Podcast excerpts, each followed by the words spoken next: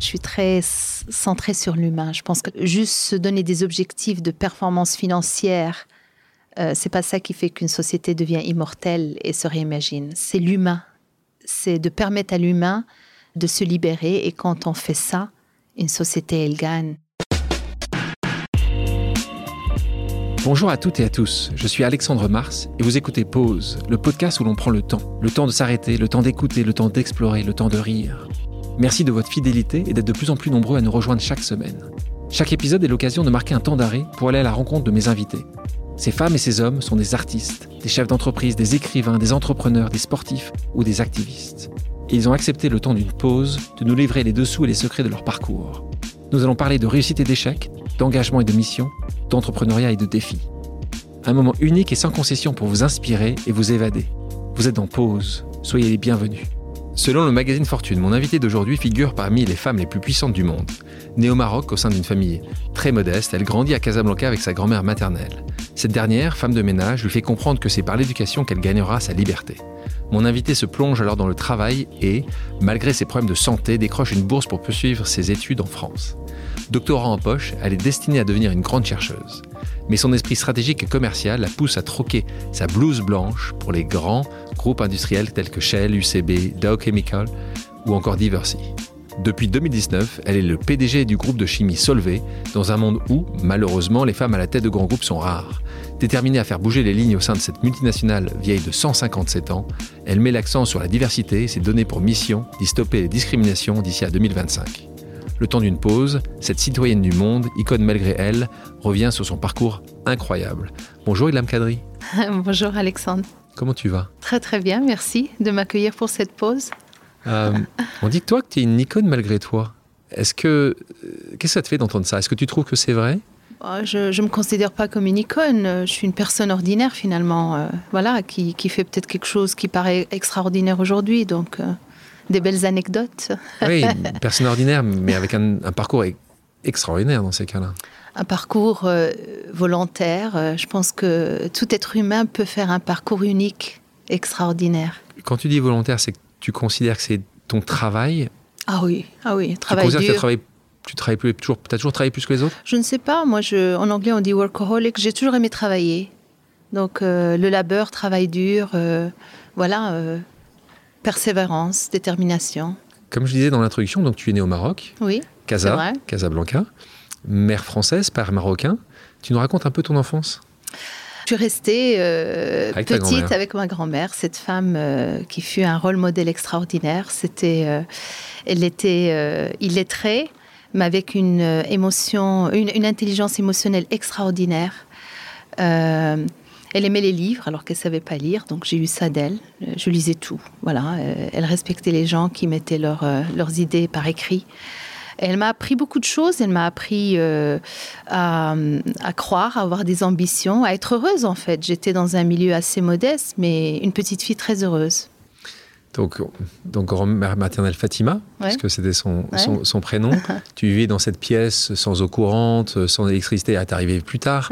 Et pourtant, quand je t'entends, tu dis que cette enfance a été heureuse. Ah, extraordinaire. Enfin, j'étais la plus heureuse des petites filles. Je pense qu'aujourd'hui. Avec ta grand-mère? Oui, mais elle était tout pour moi. Je veux dire, euh, voilà, euh, c'était mon père, ma mère, euh, mon rôle modèle, ma vie, quoi. On vivait l'une pour l'autre. franchement, elle était dévouée à moi. Mais voilà, c'était une, une, vie assez intéressante. De toute façon, on, on regrette les ressources quand on, quand on apprend à les connaître. Moi, je ne connaissais pas ça. Je connaissais pas ce que c'était. Les réseaux sociaux n'étaient pas encore là. Non, ils n'étaient pas là. Donc, j'avais des vieux livres à lire.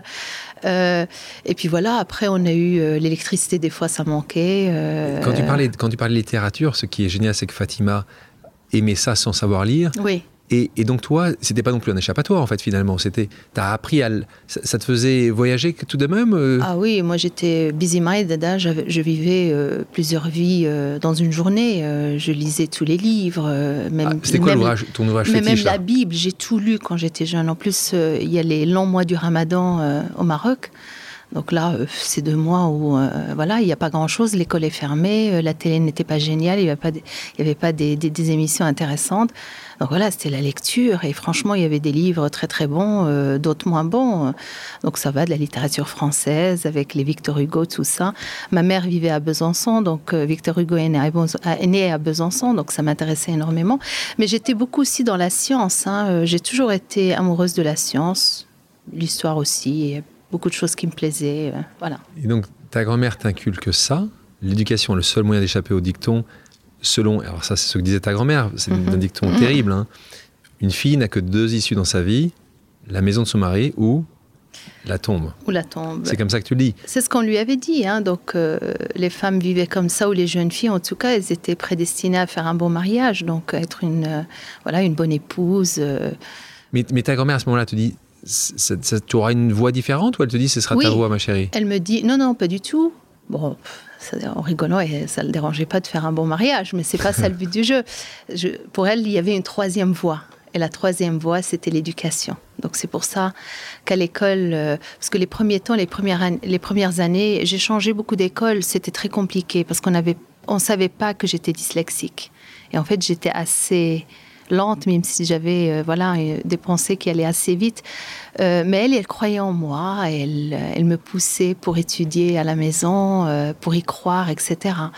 Donc voilà, quand vous avez un fan club à la maison, quand vous avez une confiance en une toi, confiance extraordinaire, quand vous savez que quelqu'un vous est dévoué, qu'il vous aime pour ce que vous êtes, pas pour ce que vous allez devenir, et qu'il vous donne ce, cet, cet héritage, je pense que mon bank account, hein, mon compte en banque était, était plein de, de voilà de, confiance, d'amour, de confiance, d'amour, voilà, de support et puis et puis de rêve. Hein, ouais. elle, elle, me poussait à rêver. Mais très tôt, donc en discussion, elle te voyait, elle te disait, tu partiras. Euh, tu iras, tu, tu iras ailleurs. C'était dans, le, dans oh. le quartier espagnol de, oui, de Marif, oui, oui. Oh, de, de Casa. C'est tout, c'est incroyable. Hein ouais, quartier populaire. Euh, très populaire. Très populaire. Plus populaire que ça, ça n'existe pas.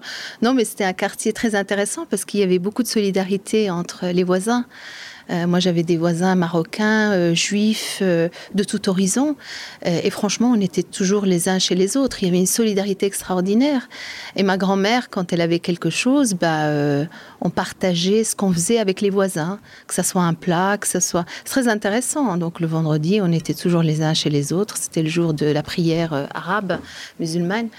Euh, voilà, c'était une vie qui était, qui était rythmée par ça, par l'école, le retour, euh, ces rencontres euh, entre les femmes, euh, entre, les hommes et les femmes aussi. Hein, c'était très, la mixité faisait partie de ma vie.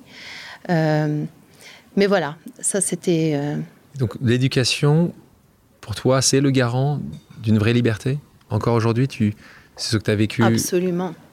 Enfin, l'éducation pour moi, d'abord c'était c'était pour moi euh, une curiosité. Et après, je me suis prise au jeu. Je, voilà, j'ai eu franchement des, des professeurs peut-être extraordinaires. Euh, T'en souviens d'un? Oui. Le prof... Enfin, de tous. Oui, de tous. de quelques-uns. Ah, de, de, cette période-là. Oui, de cette période-là. Euh, le prof de maths, il nous expliquait que sans mathématiques. Tu te souviens comment il s'appelait? euh, Non, je ne me rappelle pas de son nom. Euh, il était assez grand. Casa, donc. Oui, Casablanca très intéressant, mais sans les maths, euh, voilà, on était idiots. Oui, sauf que tu étais 10, tu avais un 10, donc tu étais dyslexique à l'époque. Tu travaillais quand même bien les maths, tu étais quand même une des premières de ta classe ou, ou même pas? Euh, même pas au départ. Je pense qu'au départ, euh, ils croyaient que j'étais probablement, euh, voilà, un peu lente, euh, peut-être timide, qui parlait pas beaucoup, voilà. Donc j'ai dû on changer d'école. Beaucoup, beaucoup, on a fait beaucoup de progrès sur justement arriver ah bah, à, à des... 13 ans, quand, je, quand, on a compris ça, ça allait. À je pense ans que oui. Ça. Et là, j'ai compris qu'il fallait que j'aille plus lentement pour aller plus vite. Alors c'est intéressant parce qu'aujourd'hui j'ai un j'ai un boulot plutôt avec où je parle beaucoup en public, donc c'est intéressant. Mais j'ai dû travailler beaucoup sur moi et, de bien me préparer pour être capable, voilà, de, m'exprimer au bon moment, de ne pas aller trop vite, de ne pas se sentir frustrée euh, dans une classe parce que voilà, je pouvais pas parler au bon moment. Euh, mais le, fond, la chose la plus importante, c'est que j'ai adoré être en classe pour moi, j'ai adoré étudier et en sortant de ma journée, j'avais hâte de revenir le lendemain pour apprendre plus. Donc cette curiosité était fait partie de moi. Un élément important dans ta scolarité terminale, tu tombes donc gravement malade, tu attrapes une typhoïde, euh, tu es hospitalisé de nombreux mois. Euh, tu es allé au Maroc pour apprendre tout ça Comment est-ce possible eh Oui, je sais, je sais tout, je sais tout. Qu'est-ce qui se passe à ce moment-là? Donc, tu adores cette éducation, tu te retrouves loin de l'école, et puis une, vraie maladie, une maladie euh, grave. Oui. Tu as 18 ans, qu'est-ce qui, as 17 ans, qu'est-ce qui se passe? Bah, 17 ans, euh, je pense que j'ai bu de l'eau qui n'était bah pas propre, voilà, donc euh, potable, et, je tombe un jour, j'étais dans le bus, j'allais à l'école et je tombe, voilà, aveuglée, je voyais plus rien. Euh, je me rappelle mes camarades d'école qui me, qui me prennent comme ça et je me retrouve dans une chambre euh, voilà, d'hôpital. Euh, ma grand-mère appelle ma mère en France qui vient, elle vend des bijoux, je sais pas quoi. Donc voilà, elle me met dans un hôpital privé. Et je pense pendant six mois, j'avais perdu 20 kilos, tous mes cheveux. Et d'ailleurs, le prof de maths, là, c'est un autre prof de maths qui était d'origine française. Et mes copains, copines, ils se sont mobilisés pour m'apporter tous les cours pour que je puisse quand même passer le bac à 17 ans. J'avais dit que je serais. Ouais. Avant, avant d'être majeur. Ouais, avant d'être majeur, voilà.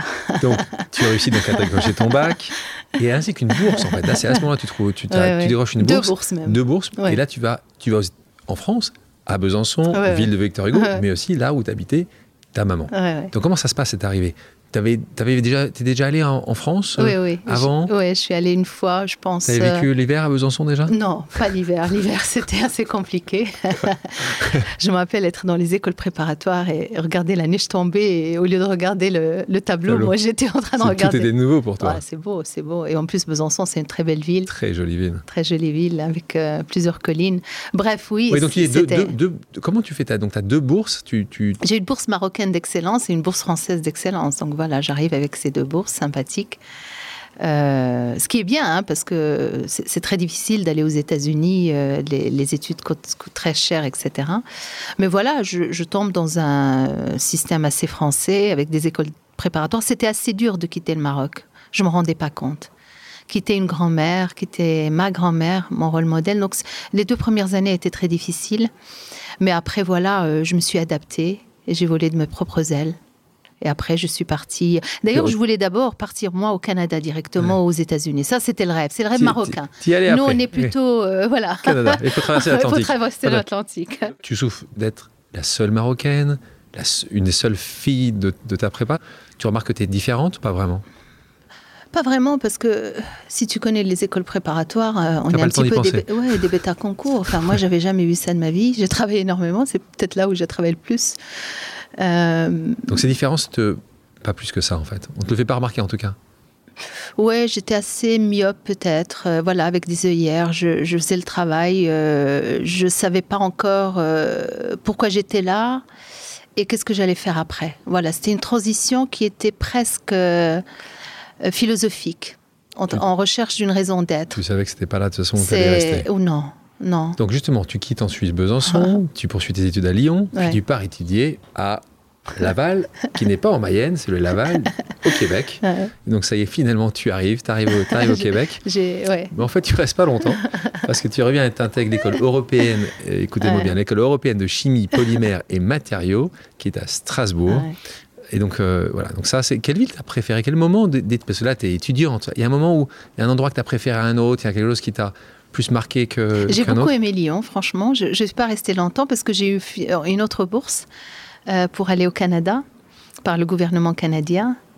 Euh, j'ai adoré le Québec. J'ai failli y rester en fait. Donc je cherchais en fait soit de, de, poursuivre une carrière d'ingénieur, enfin un diplôme d'ingénieur, un cursus d'ingénieur, une thèse. Et, là, j'ai eu l'école de chimie des polymères de Strasbourg, euh, qui était très reconnue, et finalement qui me permettait de faire toutes les sciences. Hein. Donc, il y avait la physique, la chimie les mathématiques. Ça m'a toujours un petit peu suivi, ça, d'avoir, euh, de faire le tour de la science et les polymères. C'était bien pour ça.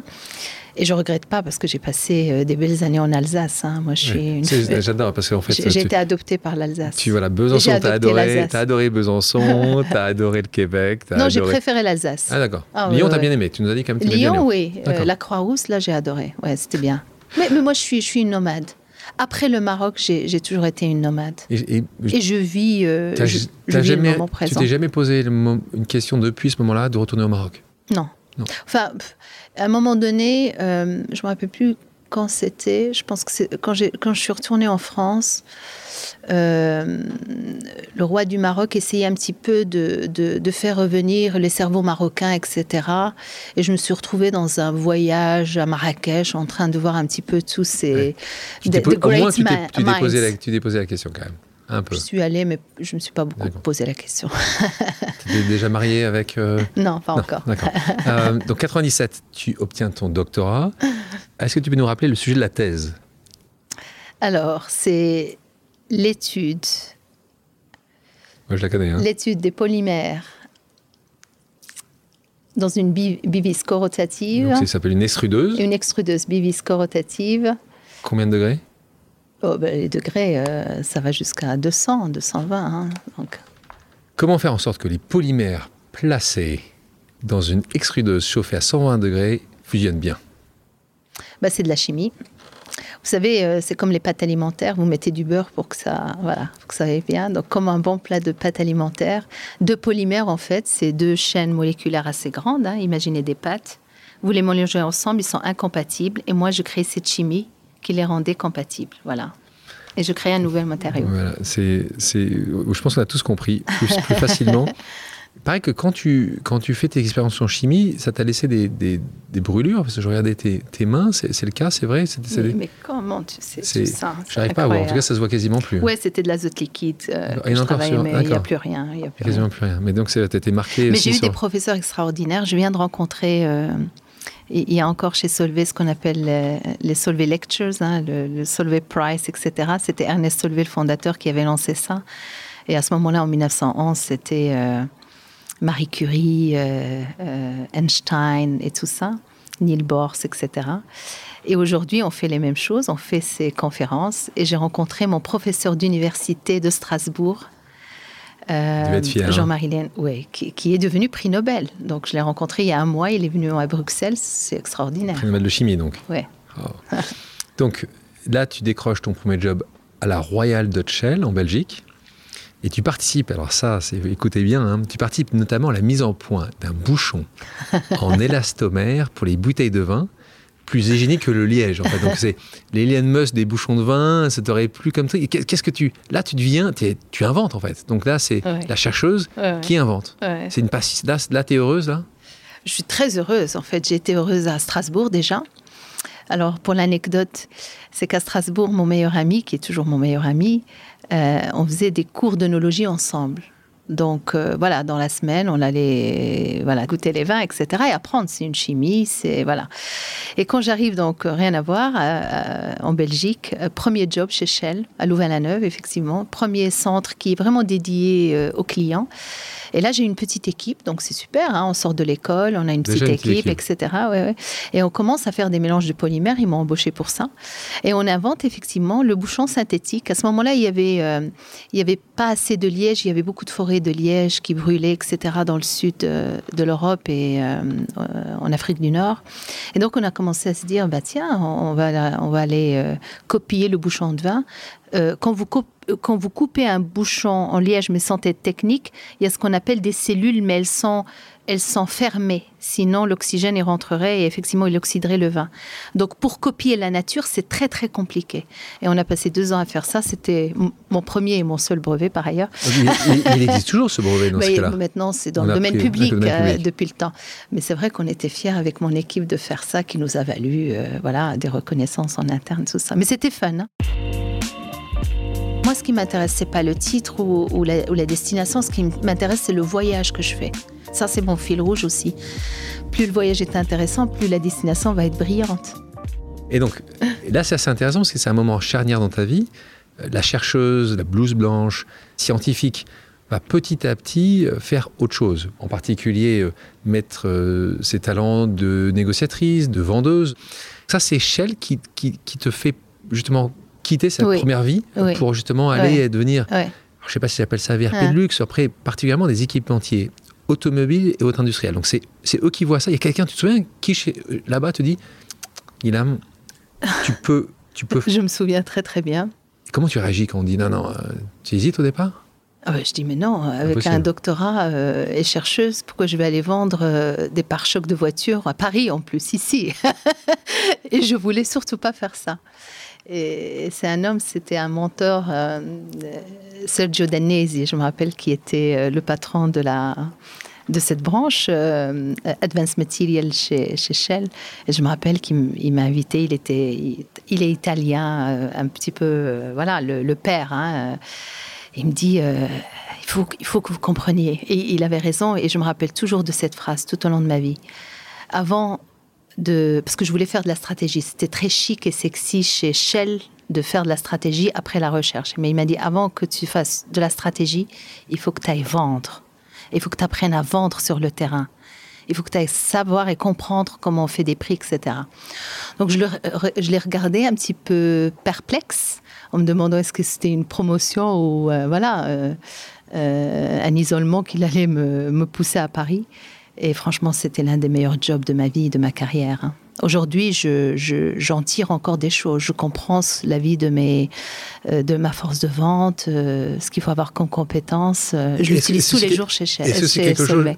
est-ce que c'est quelque chose chez Solvay que tu mets Tu sais que L'Oréal, par exemple, quand tu es embauché chez L'Oréal, mhm. tu fais d'abord du terrain. Donc, c'est-à-dire que tu dois forcément aller voir comment tu vends tes produits. Toi, c'est quelque chose que chez Solvay, tu penses que c'est un. Absolument. absolument. C'est la proposition de valeur, comprendre son client, l'écouter, comprendre ses besoins et et les besoins futurs, hein, peut-être des fois que les clients ne connaissent pas eux-mêmes. Donc il, il, faut, il faut comprendre ça, il faut avoir cette écoute. Euh, pour pouvoir répondre euh, avec les bonnes solutions. Et donc Shell était une très très bonne école. Hein. Quand on était euh, un bon potentiel, un haut potentiel, il s'assurait que vous appreniez sur le terrain et que vous bougiez. Donc c'était dans le plan. Bah, maintenant, elle a fait la recherche, elle, a, elle comprend ce que c'est un client, elle a fait sa petite invention avec son équipe. Maintenant, on la bouge, on l'emmène au commercial et on va voir. Tu enchaînes à ce moment-là les postes internationaux. Tu fais le belge UCB, les Américains Rome et Haas, Hutzman, mhm. Dow Chemical Company. Et là, tu croises le chemin de Jérôme Péribert. c'est lui qui t'a donné ces infos. Mm, mm, non, mais, euh, mais, mais, en tout cas, ça m'intéresse, Jérôme Péribert. Tu me parlais d'un autre mentor juste avant chez, euh, chez Shell je crois beaucoup au mentorat. Je crois qu'il y a des moments dans ta vie. J'en ai abusé, moi. Tu vois, ce que j'ai vu en, travaillant, en écoutant, en rencontrant des gens qui t'aiment beaucoup, que tu as eu, as eu ces rencontres-là. Et en particulier pour les gens, quand ils entendent ton parcours, qui disent Mais c'est inimaginable de partir de ce quartier espagnol de Casablanca et d'être aujourd'hui la tête d'un des plus grands groupes de chimie au monde. C'est faisable. Et toi, ça a été une addition de, de belles rencontres. Tu nous racontes un peu le 1, euh, qu'est-ce que tu penses toi du mentorat? Et, deux, comment ça s'est passé avec Jérôme? Et raconte-moi un peu ça. Alors le mentorat, j'en ai abusé, hein, mais, mais en fait, ce que je me suis rendu compte bien après, c'est que j'avais des mentors, mais aussi des sponsors. C'est la différence? Dis-moi. Un mentor te parle, un sponsor parle de toi quand tu n'es pas là. Quand les, les, les hot jobs, les jobs critiques se négocient. Euh, voilà, dans, dans, le meeting room. Donc, euh, l'histoire de ma rencontre avec Jérôme, en fait, elle est, elle est, elle est assez intéressante. Euh, j'avais rejoint Romenas. Romenas, c'était voilà le, la marque dans la chimie de spécialité qu'on voulait tous rejoindre, ultime. Et donc, on est venu me chercher, on m'a chassé. J'étais chez Hansman, j'avais vendu une activité d'époxy. Donc j'avais fait mon job et puis je voulais pas revenir en Belgique, etc. J'étais en Suisse à ce moment-là. Et donc Omona c'est venu me chercher. Ils avaient, euh, ils avaient bougé leur euh, quartier généraux européen de Paris euh, à la Suisse. Donc ils avaient perdu beaucoup de monde. Et donc je suis arrivée pour être, voilà, pour manager tout le business qui s'appelait revêtement. C'était les peintures décoratives, etc. en Europe. Euh, avec des acquisitions euh, très intéressantes en Russie, en Finlande, etc. Donc voilà, je me suis fait plaisir. C'était un petit, un petit bureau euh, à Morges, pas loin de Genève, et on était voilà, des, des il y avait beaucoup de gens brillants, intéressants, avec des, des formations différentes.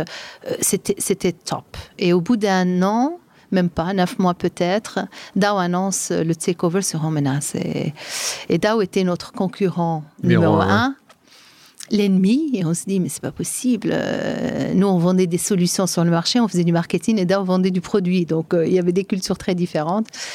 Bref, euh, ils, décident de fermer Morche parce qu'ils avaient un gros bureau à, à côté de Zurich à Horgen.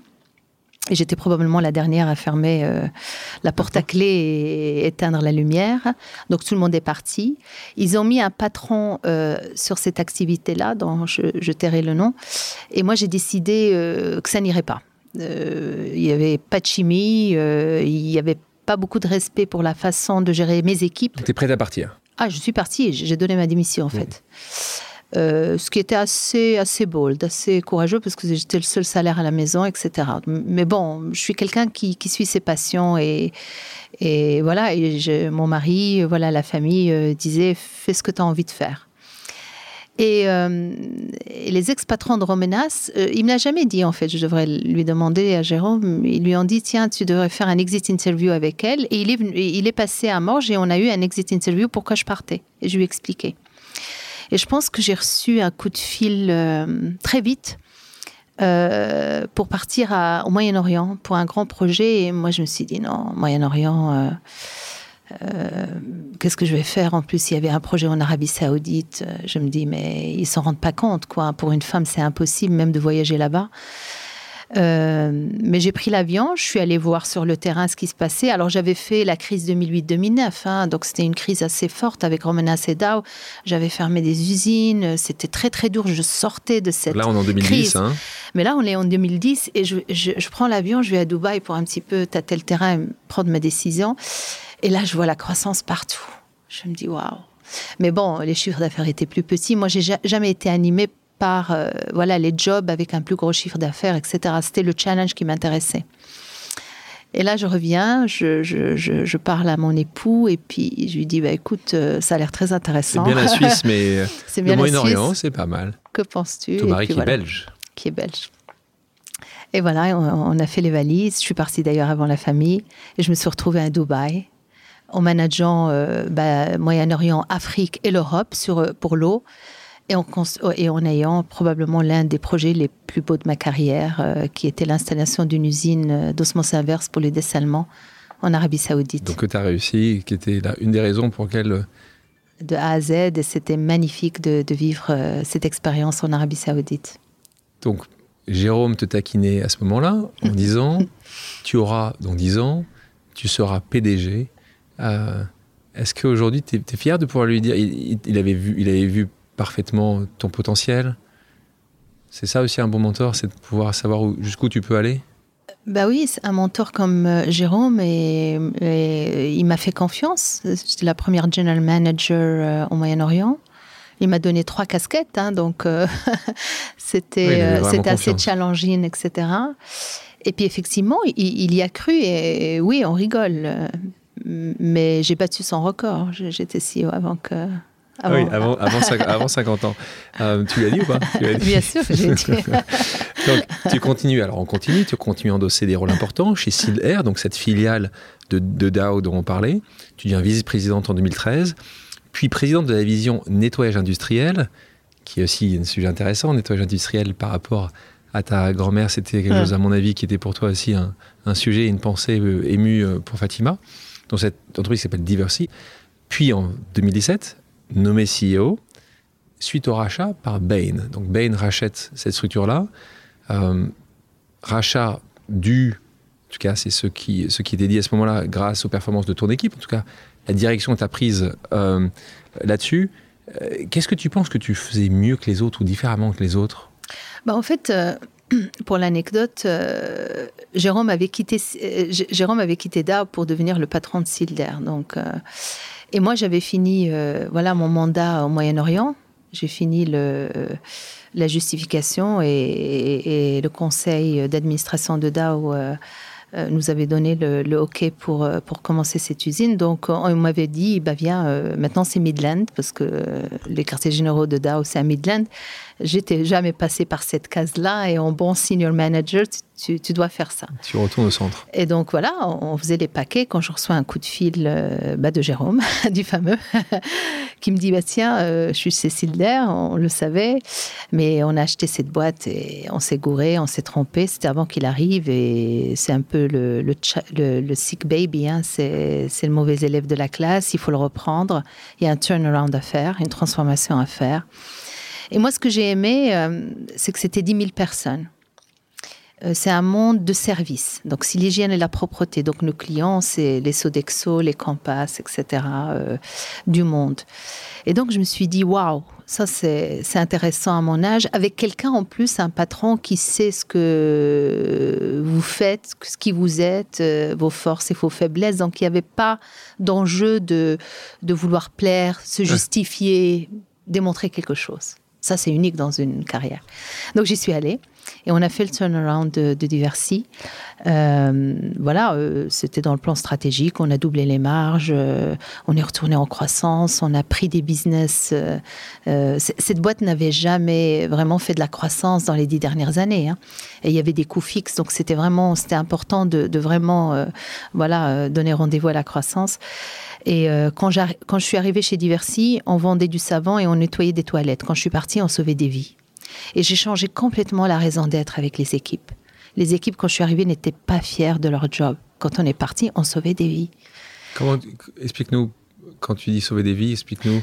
Bah, euh, comment tu as fait le Est-ce que c'est du storytelling pour redonner un amour et une passion pour pour ses employés? Non, c'est plus que ça. C'est qu'il faut vraiment comprendre euh, l'impact que nos solutions sur la vie de l'humain.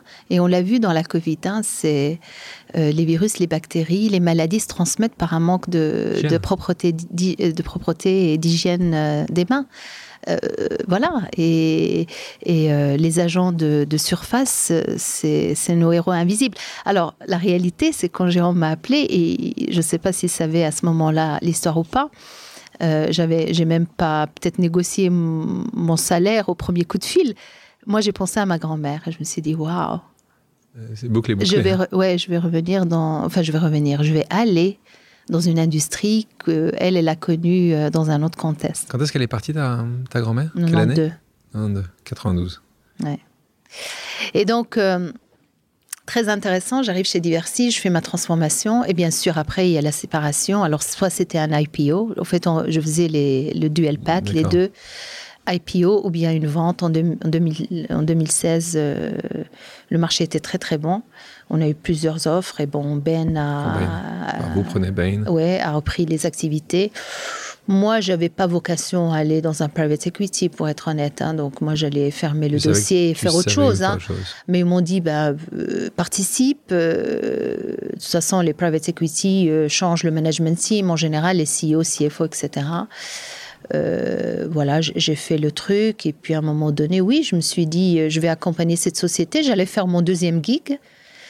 Euh, mais ce qui m'a intéressé, c'est vraiment stand-up. Hein. c'est vraiment rendre ce business que j'ai connu depuis 4 ans, 5 ans, de le rendre indépendant de faire un stand-up, c'est-à-dire le séparer de la maison mère, et puis d'être avec une équipe qui était fantastique. Et aujourd'hui, qu'est-ce qu'ils en ont fait, Bain? euh, IPO depuis euh, huit, mois et je suis une, euh, une shareholder, un investisseur très content. Ah bah oui, évidemment, tu avais des, avais des, avais des Je les regarde de loin, mais j'ai un parti pris. Donc là, année, de nouveau, on n'a que des années importantes, mais cette année 2019 est une année importante par rapport à là où tu es, parce que tu deviens PDG du géant de chimie belge, Solvay. tu deviens la première femme à occuper ce rôle moi, ce qui m'intéresse, c'est comment, comment ça s'est passé. Qui vient taper à ta porte? C'est pas encore Jérôme, hein, rassure-moi. Euh, qui vient te voir? Qui à ce moment-là? Il faut rappeler aussi euh, à nos auditrices et nos auditeurs que Ilham a fait son premier stage chez Solvay. C'est incroyable. chez, dans une petite ville qui s'appelle Tavo. Euh, en Franche-Comté, ouais. En Franche-Comté. Donc voilà. Donc là, de nouveau, tu peux dire, qu'est-ce qui se passe? C'est pas pour ça qu'ils sont venus te voir, hein, c'est pas pour 30 ans après. Qui, chasseur de tête qui vient de voir Oui, il y, a un fil rouge dans ma vie comme ça. En fait, euh, j'étais en voyage en Afrique. J'allais en Afrique du Sud. J'allais à Joburg et j'étais dans les. J'allais dans une mine d'extraction, euh, voilà, d'or, etc., de, d'argent, etc., pour euh, dans le métier d'extraction de, de diversi. Et puis j'ai un message en arrivant et le chasseur de tête effectivement me dit on veut vraiment vous parler. Il faut absolument que vous me rappeliez etc. Euh, je suis basée en Belgique. Alors bon, euh, je fais le check-in, je suis à l'hôtel, j'appelle d'abord mon époux en disant je suis bien arrivée, puis je lui dis le truc en rigolant. Alors il rigole, il dit en Belgique il n'y a rien sauf Solvay, mais c'est pas ça. je rappelle le chasseur de tête, bien sûr. Euh, je dis mais c'est quoi la société Solvay? Bon, j'ai dit, j'étais, il n'y avait pas encore un intérêt. Bien sûr, tout le monde connaît Solvay. Hein. On a appris le procédé Solvay euh, sur les bancs de l'école euh, en bon chimiste. Tout le monde a appris ça. Hein. Et Ernest Solvay, bon, euh, on connaît l'histoire. En plus, mon mari est belge, donc Solvay est partout à Bruxelles et en Belgique. Euh, bref, il me dit, il, arrive à me convaincre, il dit, écoute, le, chairman du board euh, passe aux États-Unis, euh, il, il, voit plusieurs candidats et il veut te voir. Donc voilà.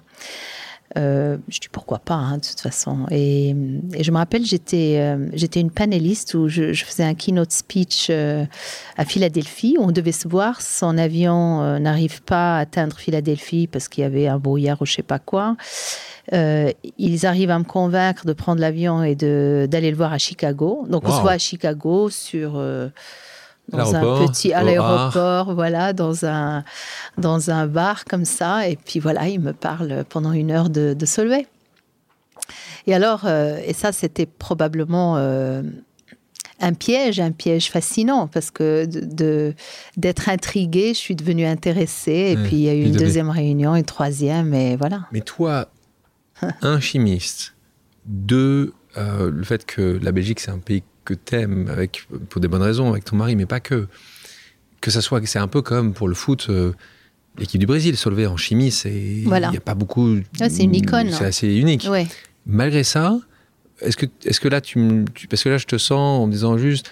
Moi, je pensais que tu allais me dire j'ai réussi l'appel, mais j'y vais en courant, je, suis là, je suis là dès le lendemain matin. quand même, tu prenais un peu de distance quand même par rapport à la proposition. Non, c'est pas ça. Euh, euh, à ce moment-là, c'était pas, il n'y avait pas de proposition encore. Il y avait euh, plus de 100 candidats dans oui, tu le. pas non plus dans, être trop excité. Donc, non, bien sûr, on a tous un ego, ça flatte l'ego, mais c'est pas ça le problème. C'est de savoir c'est quoi, c'est quoi la proposition? C'est quoi le challenge? Moi, ce qui m'intéresse pas, c'est pas le titre ou, la, destination. Ce qui m'intéresse, c'est le voyage que je fais.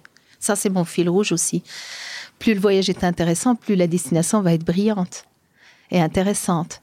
Donc, euh, euh, non, on se pose plein de questions. Pourquoi ils vont chercher une femme? Pourquoi euh, ils viennent chercher quelqu'un qui est très, très différent de, d'un, CEO probablement classique, traditionnel? C'est deux, deux réponses tu les as maintenant? Tu ah les avais à l'époque? pour une femme? Bah, J'ai posé la question. il ne venait pas chercher une femme d'abord, donc ça, ça m'a rassuré.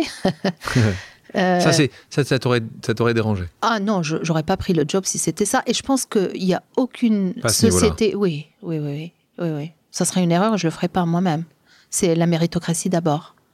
On ne choisit pas euh, la diversité, on n'est pas un non-profit. Au même, au même niveau, tu, tu prendrais quand même une plus grande diversité. Oui, bien sûr, et on en parlera. mais la méritocratie d'abord, mais après, il faut amener, il faut qu'on soit inclusif et qu'on. Pourquoi si différente Range, pourquoi si différente Pourquoi il voulait avoir un profil aussi Parce qu'il voulait clivant, différent oui, oui, ben, Il voulait transformer la société. Il avait trois sujets. Un, euh, le nouveau Solvay, comment Solvay va être en 2030. Euh, un nouveau capitaine à bord qui puisse amener la société vers cette nouvelle destination et même l'imaginer, la co-créer. Deuxièmement, il y avait euh, le sustainability, tout ce qui est développement durable. Et on, en parle, hein, on est en plein dedans. Et ça, il l'a mis sur la table. Quand tu dis ça, c'est Nico Aboel. Oui, c'est notre. Euh, il. Oui. Et puis, euh, qui représentait le comité de nomination. Hein. c'est le conseil qui, qui, qui, va aller chercher le nouveau CEO. Et Et la troisième, euh, le troisième impératif, c'était euh, les résultats financiers. Le TSR, c'est un petit peu le, le retour sur votre, sur votre action. On était les derniers de la classe. Donc voilà. Euh, mais ça, c'est finalement la conséquence d'une transformation et d'un changement. Et donc, ce qui les a attirés, je pense, euh, il, a, il avait d'ailleurs des KPI, y, compris euh, l'intelligence émotionnelle, etc., mener, mener les troupes. Euh, il savait que moi, je, je mène mes transformations en créant une raison d'être avec les équipes. Donc voilà, il y a eu finalement un matching. Voilà, il y a eu vraiment une convergence de, de vision des choses, comment transformer. Euh, Donc là, Nicolas voit ça, tu commences à être intéressé, intrigué, intéressé, de plus en plus même peut-être excité ah oui, oui, par, clairement. le job. À ce moment-là, c'est combien d'interviews, par exemple? Combien t'as passé d'interviews pour être... Euh, Beaucoup, parce que, et c'était très intense, parce que je suis arrivée, je pense, en fin de parcours. Il, m'avait trouvé... Euh, j'étais dans les... Elle est, elle est aux États-Unis, etc. Euh, c'est 10, c'est 20, c'est 30 Non, non, il y, a eu tous les gens du board, tous les ah conseils, ah d'administration Ah oui, j'ai vu Une fois, deux fois. Non, une fois à la, fin, mais j'ai vu euh, bien sûr le, la chair de, du comité de nomination plusieurs fois. Euh, qui, qui, est, qui, avait la mission donc qui avait la mission de, trouver voilà, le de trouver avec, ouais, voilà, avec le comité de, de, nomination. Il y a, il y a quand même trois quatre personnes avec qui j'ai interviewé bien sûr avec Nicolas plusieurs fois, et ensuite une, voilà, une, discussion avec le conseil. Tu sais qui était le finaliste Ou la finaliste du job en face de toi? Tu l'as su ou pas? Oui, oui, après. Ça, c'est dans le secret. Hein. Ah bah oui, secret des dieux. Je... Est-ce que je ne l'ai pas demandé hein. J'attends une petite seconde pour voir peut-être que, peut-être que. Eh ben non, on ne le saura pas. Je pense que on est à un moment très intéressant de, de la vie de l'humanité parce qu'il y a un sens de l'urgence. Le groupe emploie aujourd'hui 23 000 euh, collaboratrices et collaborateurs, 64 mhm. pays. Oui. Euh, on est passé, tu as été euh, justement élu, nommé un an avant une crise majeure. Oui. L'impact sur ton groupe de cette crise-là, comment tu l'as Énorme. En fait, j'ai eu plusieurs crises. Je suis arrivée en mars 2019. Euh, j'ai eu une succession de crises. La première, c'était le 737 MAX, Boeing. Et nous, on est un, des grands fournisseurs de Boeing là-dessus, donc on a eu déjà ça. Ensuite, il y avait effectivement la Covid. Et à peu près 50% de notre EBITDA, notre bottom line, euh, a été touché. Donc, euh, il y avait l'aviation civile, il y avait l'automobile. en effet, c'était pas dans les meilleurs secteurs. Là. Voilà, et les secteurs de de pétrolier, oil and gas. Donc ça c'était lourd, c'était à peu près 30% de notre chiffre d'affaires, 50% d'EBITDA, donc c'est assez lourd. Et voilà, là, il faut être, euh, voilà, il faut, il faut être le capitaine du bord. Il faut avoir, euh, il faut rapidement. Mais, mais c'était une crise assez, assez compliquée et différente des autres crises que j'ai vécues dans ma carrière. Je suis une génération qui a vécu 2008-2009, euh, le 11 septembre. Euh, j'ai fait de l'Ebola, des crises sanitaires aussi, mais qui étaient très régionales. Et là, c'est la première fois de ma carrière où j'ai une succession de, de risques qui convergent et qui arrivent en même temps, y compris euh, la santé, l'hygiène et la sécurité de nos employés. Parce que je, rigole souvent publiquement. Je dis en, mars l'année dernière, j'étais pas chief executive officer, j'étais chief mask officer. Je cherchais des masques. J'appelais tout le monde pour trouver des masques. Sinon, on pouvait pas produire. Et donc, euh, et donc voilà, euh, je suis très fière de, des employés, des, de, nos collaborateurs. J'aurais dit que ça allait très très dur. On a pris des décisions difficiles parce qu'on a fermé des, usines, euh, surtout dans le composite, dans l'aviation. Euh, mais tout le monde s'est mobilisé. L'année dernière a été une belle leçon de vie. On, émerge plus fort, on, a accéléré les réformes, on n'a pas gaspillé une, euh, crise. et ça, c'est la volonté de l'humain. Et, et, on a de la chance parce que quand je suis arrivée dans la société, finalement, vous savez que j'aime bien les raisons d'être on avait commencé à bâtir la nouvelle stratégie de la société. Après, bien sûr, euh, un temps d'écoute et de voyage, j'ai visité euh, euh, Solvay de par le monde pendant 100 jours, beaucoup écouté, etc. Et j'ai commencé à travailler sur la stratégie qu'on a lancée à l'automne 2019, qui s'appelle Grow, en anglais, croissance. Mais en même temps, on travaillait sur notre, nouvelle raison d'être. Alors, c'était intéressant parce que Euh, quand, j'avais mes, discussions avec le board, ils m'avaient envoyé un livre sur euh, l'histoire euh, familiale qu'ils avaient édité. Donc j'avais lu cette histoire d'Ernest Solvay avec son frère Alfred et, comment il avait traversé voilà des crises, Première Guerre mondiale, Deuxième Guerre mondiale, des crises économiques, etc. Il a globalisé son business. Et, et il avait une raison d'être, Ernest, notre fondateur. Euh, il avait une raison d'être qui, avait compris que sans science, il n'y a pas de progrès de l'humanité. Mais l'humain, pour lui, était important. Et, ça, moi, je suis très centrée sur l'humain. Je pense que la performance, euh, juste se donner des objectifs de performance financière, euh, c'est pas ça qui fait qu'une société devient immortelle et se réimagine. C'est l'humain. C'est de permettre à l'humain de unleash le potentiel de se libérer. Et quand on fait ça, une société, elle gagne, elle devient immortelle. Donc, ce que tu dis est intéressant parce que tu mets, et tu as décidé de mettre l'accent sur la diversité, la promotion de la diversité. En mai 2021, tu as annoncé donc ce programme ambitieux d'éliminer d'ici à 2025 tous les types de discrimination au sein du groupe. Comment tu comptes t'y prendre? Parce que tu n'es pas en train de dire plan à 2050, 2025 c'est après-demain. Euh, comment tu, tu, tu penses t'y prendre de manière très concrète Alors, beaucoup, plus de 20 000 employés de nous, c'est grand. Alors, quand je suis arrivée, j'ai fait euh, ce fameux tour hein, d'écoute avec nos employés, avec nos clients, avec euh, nos investisseurs, en posant toujours des questions très très simples. Qu'est-ce qui marche, qu'est-ce qui ne marche pas? Si vous étiez dans mes chaussures, qu'est-ce que vous ferez différemment? Ou de mieux? Et là, les gens, ils vous parlent. D'ailleurs, ça a commencé en fait, le, ce speed dating avec les employés de Solvay a commencé avant que j'arrive. Donc moi, j'ai été nommée, euh, j'étais encore aux États-Unis et mon LinkedIn a explosé. Et j'avais pas mal de gens de Solvay, c'était même embarrassant, qui m'expliquaient un petit peu comment ils voyaient de Solvay de demain, etc. à tel point, quand je suis rentrée, je suis arrivée euh, le 7 janvier, je crois, 2019, je me suis dit, waouh, je vais perdre tout ça. Ils vont peut-être avoir peur de d'utiliser mon email euh, solvay.com. Donc j'ai lancé ce qu'on appelle Ideas for Ilham at solvay.com, qui est maintenant connu même euh, en externe, puisque je reçois des idées de, gens euh, en dehors de, la société. Et, là, euh, il y a eu franchement une mobilisation extraordinaire de partage de d'idées, d'idées, voilà, de témoignages, de etc. On a fait notre stratégie et on a co-créé la raison d'être. Et la raison d'être, c'était la plus grande écoute historique qu'on ait, faite chez Solvay. 13 000 euh, participation d'écoute. 40% euh, de nos effectifs sont dans des usines. Sur 110 sites, on est allé leur parler hein, dans des sessions euh, collectives. Et on a eu cette raison d'être qui, est, We bond people, ideas and elements to reinvent progress. on unit les hommes et les femmes, les idées et les éléments. Alors un clin d'œil au tableau de Mendeleev parce qu'on est des chimistes pour réinventer le progrès.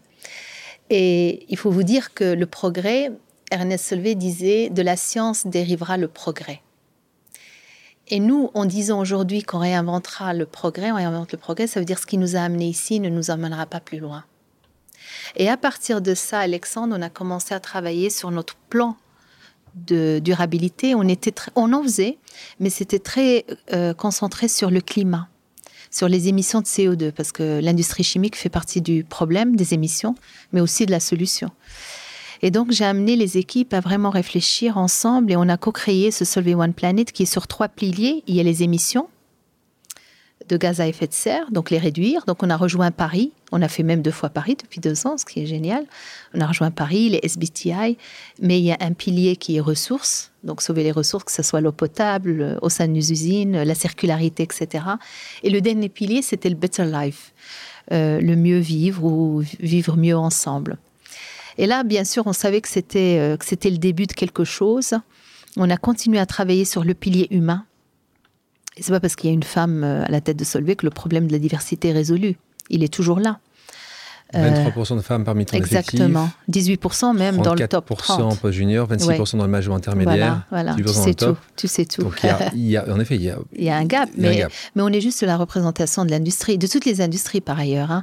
Et dans les métiers qu'on appelle STEM, Science, Technology, Engineering and Math, le problème est encore plus grand. Mais toi, tu disais, c'est intéressant, tu disais, j'ai lu ça dans une de mhm. tes interviews, que tu n'attendais pas les lois pour prendre des responsabilités. Non. Tu penses que la réponse aux enjeux sociétaux Oui. en peut être plutôt du côté privé que public. Et de là, par rapport aux chiffres on- qu'on évoquait, toi, est-ce que tu fais partie des gens qui sont plutôt pour les quotas? Euh, Donc tu penses que c'est, tu penses que tu dois quand même légiférer pour euh, avoir accès à un certain changement?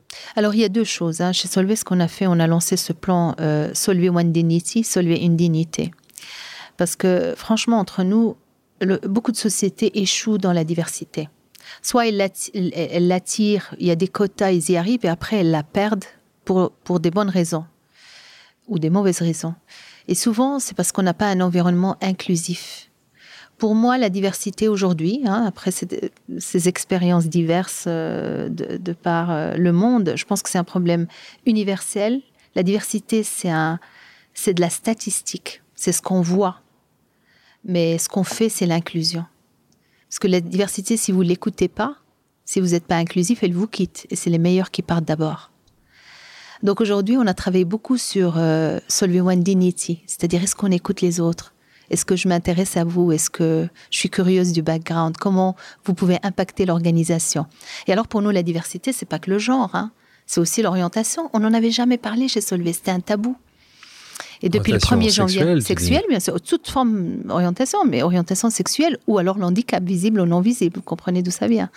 Donc, euh, depuis le 1er janvier, on a lancé une politique euh, de congé paternité de 16 semaines chez Comme- Solvay, Comme la congé maternité, ça que comme tu veux congé dire maternité, mais Partout pour le tous les coparents, partout dans le monde, que ce soit en Chine, aux États-Unis, en non, Belgique, Écoute, là tu dis éga- égalité. bien sûr, mais pour tous les coparents, quelle que soit leur orientation sexuelle. Depuis, on a euh, un large coming out. Tant mieux, tant Et il mieux. y a des groupes LGBT, il y a des groupes qui se déclarent, il y a des transgenres qui m'ont écrit en disant euh, Je suis très fière d'être chez Solvay parce que pour la première fois, euh, je me sens en sécurité de pouvoir amener, j'appelle bring the whole self, amener qui vous êtes au boulot. On nous a appris notre éducation peut-être euh, scolaire euh, ou, de, ou de carrière, peut-être plutôt européenne, mais aussi aux États-Unis un peu. On nous a appris à porter un costume, un masque, de devenir quelqu'un d'autre au boulot. Et en fait, je pense qu'on est Instagram nous aide aussi Oui, beaucoup à penser beaucoup ça. hein. plus, on est beaucoup plus performant, beaucoup plus. En euh, étant qui, en étant qui nous sommes. qui- voilà. Question qui est un corollaire de ça. Je sais que tu ne le fais pas pour ça, il n'empêche. Tu as des concurrents qui sont américains, Excel, euh, japonais, Toré, Mm. Qui euh, euh, peuvent proposer autre chose, euh, des salaires plus importants, parfois aussi d'être dans des villes différentes que, que, là où vous êtes. Est-ce que tu penses que ce que tu es en train de faire justement sur cette, cette inclusion, une meilleure inclusion, une grande diversité, va aussi aider justement à, mieux embaucher? Parce qu'on sait aujourd'hui que peut-être pour un certain nombre de personnes, ils vont pas être, ils vont, c'est pas le top top de leur liste d'aller dans la chimie. Je suis pas sûr que toi, Mhm. à 25 ans aujourd'hui, t'irais chez Shell aujourd'hui. Oui, je, je suis pas Oui, persuadé. Donc ça, tu le vois aussi, tu vois justement que ces retours-là, le fait que tu aies complètement modifié les codes dans ton industrie fait que des gens te rejoignent, vous rejoignent, alors que normalement ils diraient mais c- ça serait pas le cas. Tu as des retours là-dessus? T'as Oui, des- je pense. Bon, bon, on commence. hein, c'est- une vraie. pro- il faut avoir une proposition de valeur pour les jeunes, pour euh, les, les, les, les nouveaux employés, comment les attirer. Là, je, on vient d'embaucher dans, dans- là, euh, depuis, deux- depuis un mois deux senior leaders qui vont nous rejoindre, un de Paris, une qui, qui vient de rentrer des États-Unis, elle est en Belgique. Euh, euh, on a dû y aller. J'ai dû prendre le téléphone et expliquer pourquoi Solvay c'est mieux que les autres. Pourquoi l'industrie Je chimique. suis sûr que t'aimes bien faire ça. Ah, j'adore. J'adore. J'adore. Et puis mais c'est beau. J'adore parce que c'est à propos de l'humain. Ouais. On, on peut gagner que si on a des champions, des gens meilleurs que nous autour de nous, avec nous. Toi, tu parles aussi d'innovation, puisque euh, Solvay et, la chimie est, un terreau d'in- d'innovation. Euh, comment, quand tu, comment tu continues à faire pour te démarquer Une exceptionnelle équipe, tes chimistes sont les meilleurs. Comment, comment tu la trouves, cette innovation? Comment tu continues à la, à la porter Alors, il y a, euh, y a un historique d'innovation chez Solvay. hein. Ernest Solvay a, inventé le, le double vitrage et, le verre que vous voyez, que ce soit dans le pare-brise ou même il y a un byproduct qui, qui, euh, purifie l'air, hein, euh, qui est le, bicarbonate de soude ou qui va dans les, le baking soda. hein. Euh, euh, au jour d'aujourd'hui, vous nous trouvez sous le capot moteur. Il n'y a pas de voiture électrique, il n'y a pas de batterie électrique sans Solvay Inside. Donc on est dans les batteries, on est dans l'hydrogène vert. Euh, bien sûr, les avions, euh, on est en train de faire des thermoplastiques qui sont recyclables. À partir de l'écorce de riz qu'on jette, qui est un déchet, on en tire une molécule de, l'acide fellurique qui, euh, qui devient de la vanilline naturelle que vous utilisez dans vos gâteaux ou dans votre chocolat. Probablement belge. Donc voilà, c'est des belles. Ça, c'est des innovations. et si vous utilisez un déchet, c'est de la circularité, ce n'est plus un déchet. Parlons d'innovation. Nous avons une pause amicale dans Pause où on a demandé à des gens qui t'aiment beaucoup de te poser une question. Euh, et là, on va parler d'innovation. Bonjour Ilham, c'est Bertrand.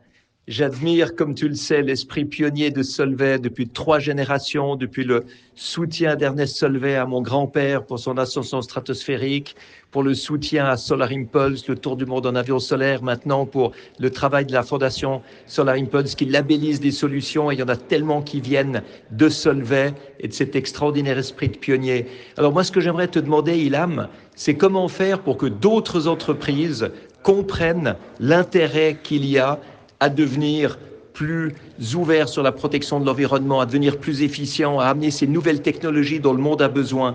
Solvay ne peut pas être seul à, en amener, il faut que les autres le fassent. Alors comment les motiver également? En tout cas, bonne chance pour la suite. Message de Bertrand Picard, l'exceptionnel Bertrand Picard, un ami, quelqu'un que j'aime évidemment beaucoup, qui euh, fait beaucoup de choses, qui, a, qui, a, qui, fait beaucoup de choses, qui a à travers ces solutions en train de, vraiment pousser hmm. les, frontières. Qu'est-ce que tu peux répondre à Bertrand quand il te dit comment motiver les autres solvés, les solvés de ce monde, à mettre l'innovation au service des autres, au service de la société, au service de l'environnement? Bah D'abord, euh, je remercie Bertrand pour être là aujourd'hui avec nous dans cette pause. Euh, d'abord, il faut des gens comme lui. Il a fait le tour du monde avec un avion solaire euh, qui, a utilisé col solaire sans une goutte de kérosène. Et on a fait. Solvay était avec lui, avec 6000 parts dans, dans son avion. Et d'ailleurs, il a toqué à toutes les portes. Et c'est vrai que son, son arrière-grand-père était, un ami d'Ernest Solvay. Sur la photo de 1927, si vous googlez euh, les conseils de physique, c'est le grand bonhomme euh, en haut à gauche. Et vous le verrez, lui, il était le premier à aller sur la stratosphère. Donc voilà, c'est des choses, c'est dans la tradition de, notre société. Alors comment faire? Moi, je pense aujourd'hui, Alexandre, que le, le modèle d'une pensée linéaire où il faut faire de l'innovation tout seul, ça ne marche plus. C'est ce que j'ai vu là-bas chez vous. C'est-à-dire qu'il faut créer des écosystèmes. Euh, vous savez qu'une batterie en fin de vie, on la jette euh, voilà, dans, dans la déchetterie alors qu'elle est, qu'elle est remplie de ressources euh, ressources, euh, voilà, des, terres rares, du lithium, du cobalt, etc. Alors voilà, avec Veolia, avec Renault maintenant, qui a rejoint le consortium, on est trois partenaires pour faire du recyclage des batteries en fin de vie. C'est quelque chose que je ne pouvais pas faire toute seule. Veolia, c'est un agent de, voilà, de, management du déchet. Moi, je suis chimie, je sais séparer les matières, c'est mon, c'est mon job, c'est mon rôle. Et on avait besoin d'un client et d'un fournisseur à trois, on va aller plus vite et on va dérisquer le projet. Mais est-ce que tu as de plus en plus, je pense que quand tu, as ces interviews à travers le monde, les médias qui sont intéressés par toi, par la manière dont tu gères une entreprise, de la manière dont, tu as apporté l'innovation, tu penses que si c'est important de, communiquer sur ce que tu fais, de, mettre en avant justement ces innovations, c'est quelque chose qui est important pour toi Est-ce que tu penses que tu vas changer ces mentalités par l'action absolument, absolument. C'est très nécessaire, hein. sinon on vous accusera de greenwashing, hein, ce qui nous arrive aussi. Hein. Donc il faut faire très attention, il faut walk the talk, il faut vraiment montrer par les faits et la science ce que vous faites. Donc Solvay One Planet, quand on l'a lancé, maintenant, on délivre les chiffres qui sont audités tous les ans. Donc le, non financier doit être autant audité que les financiers. Donc il faut absolument euh, donner des exemples, euh, il faut pas que ce soit des anecdotes. Moi, je crois pas dans les anecdotes au business. Il faut que ça soit, pour répondre à Bertrand, il faut des écosystèmes et avoir cette euh, euh, de, l'échelle avec les autorités, avec les NGO. Euh, il faut que les gens dérisquent les projets. Mais je pense que on est à un moment très intéressant de, de la vie de l'humanité parce qu'il y a un sens de l'urgence. Et je pense que la nouvelle génération, c'est ce que vous avez dit, les deux jeunes que j'ai accueillis, c'est parce qu'ils étaient très attirés par notre euh, responsabilité vis-à-vis de, l'avenir, vis-à-vis des nouvelles générations dans le développement durable et la diversité et l'inclusion. Tu as participé au lancement de la première gamme de robots nettoyage commercial à travers les États-Unis et l'Europe. tu as travaillé sur la première usine de dessalement d'eau de mer par osmose inverse en Arabie Saoudite, on en a parlé. Tu as mis au point les bouchons en élastomère. Tu pilotes aujourd'hui merveilleusement bien un géant de la chimie. De quoi tu es le plus fier? De tout ça. Vraiment de tout ça. Et, plus que ça, je suis fière de, de faire partie euh, de, l'équipe de Solvay et de toutes les équipes qui m'ont permis d'arriver à ça. Alors, Ce sens d'appartenance, peut-être qu'il est un peu africain, est, très important dans mon parcours. C'est un tout.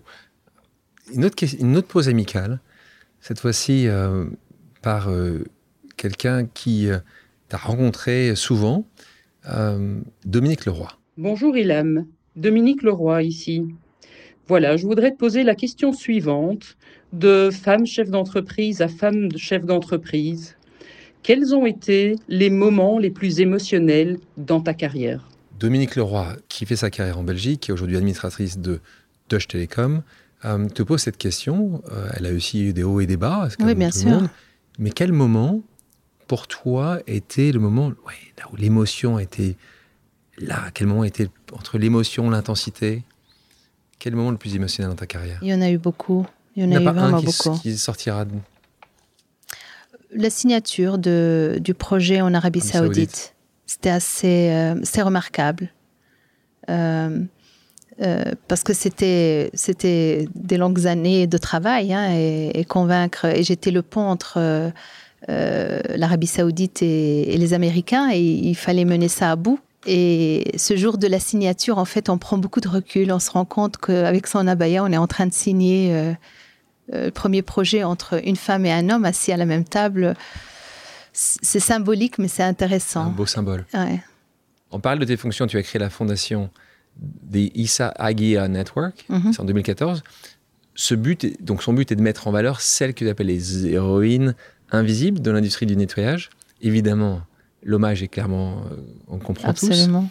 tous. Euh, tu peux nous en dire un peu plus sur cette fondation? Elle est toujours active? Oui, tu continues à passer un peu de temps? Bah, c'est, Finalement, ça fait partie aussi de, de ma vie et probablement c'est ce que cette grand-mère m'a donné, c'est give back, hein, prendre et donner.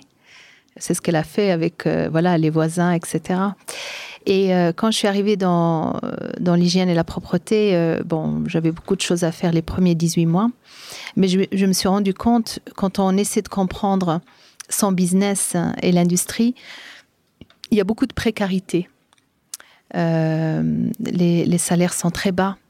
Euh, il y a des problèmes euh, de gens non déclarés. Hein. C'est des immigrés non déclarés qui travaillent partout, sur tous les continents, y compris le continent américain.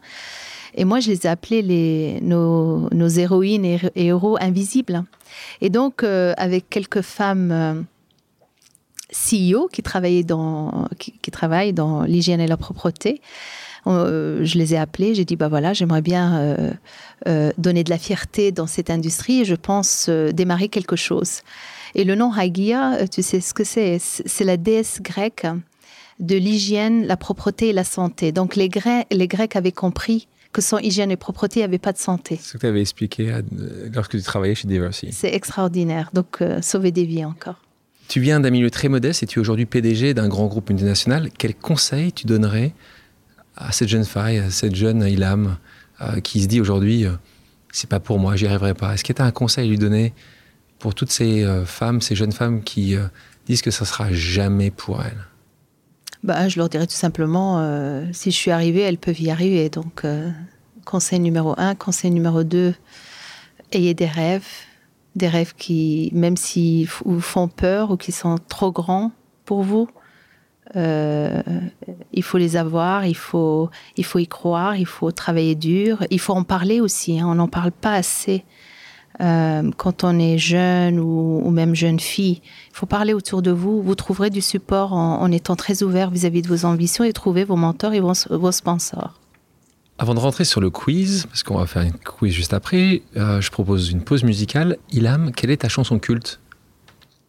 Allumer le feu de Johnny Hallyday. On va en écouter un extrait.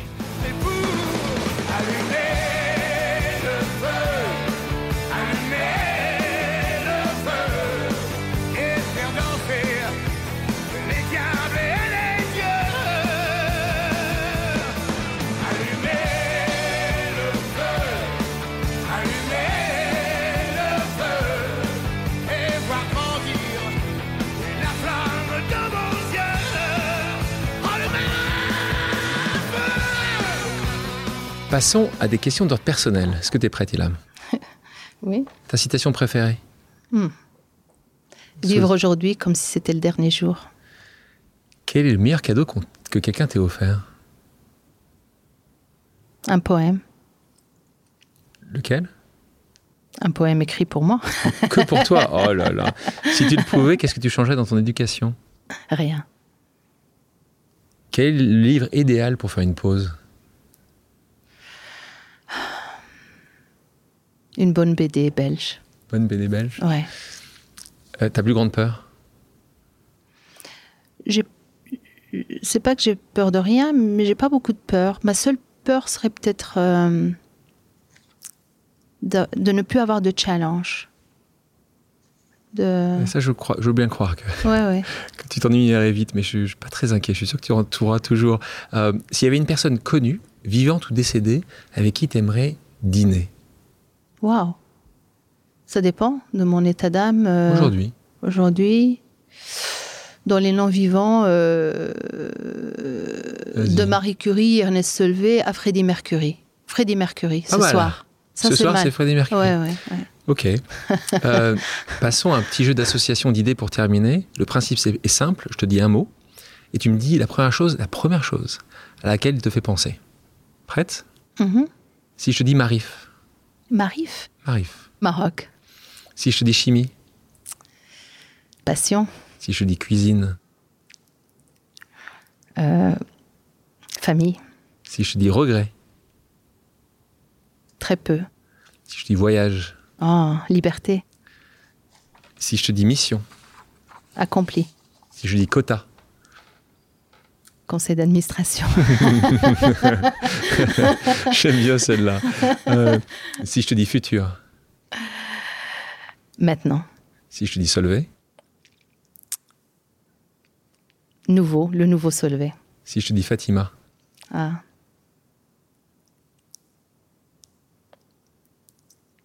Un rôle modèle. Si les auditrices et les auditeurs ont des questions, peuvent-ils te contacter sur tes réseaux sociaux? Si- Oui.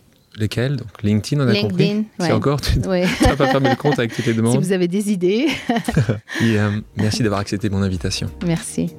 Merci à toutes et à tous d'avoir pris le temps de faire une pause avec nous. J'espère que l'émission vous a plu, inspiré ou fait réfléchir. Si c'est le cas, je compte sur vous pour le partager avec vos proches, laisser un commentaire et mettre la note de 5 étoiles sur les plateformes d'écoute. Si vous voulez me suggérer des invités ou simplement me faire part de retour, vous pouvez me contacter via LinkedIn en tapant Alexandre Mars ou bien m'écrire à l'adresse suivante, le podcast pause at gmail.com.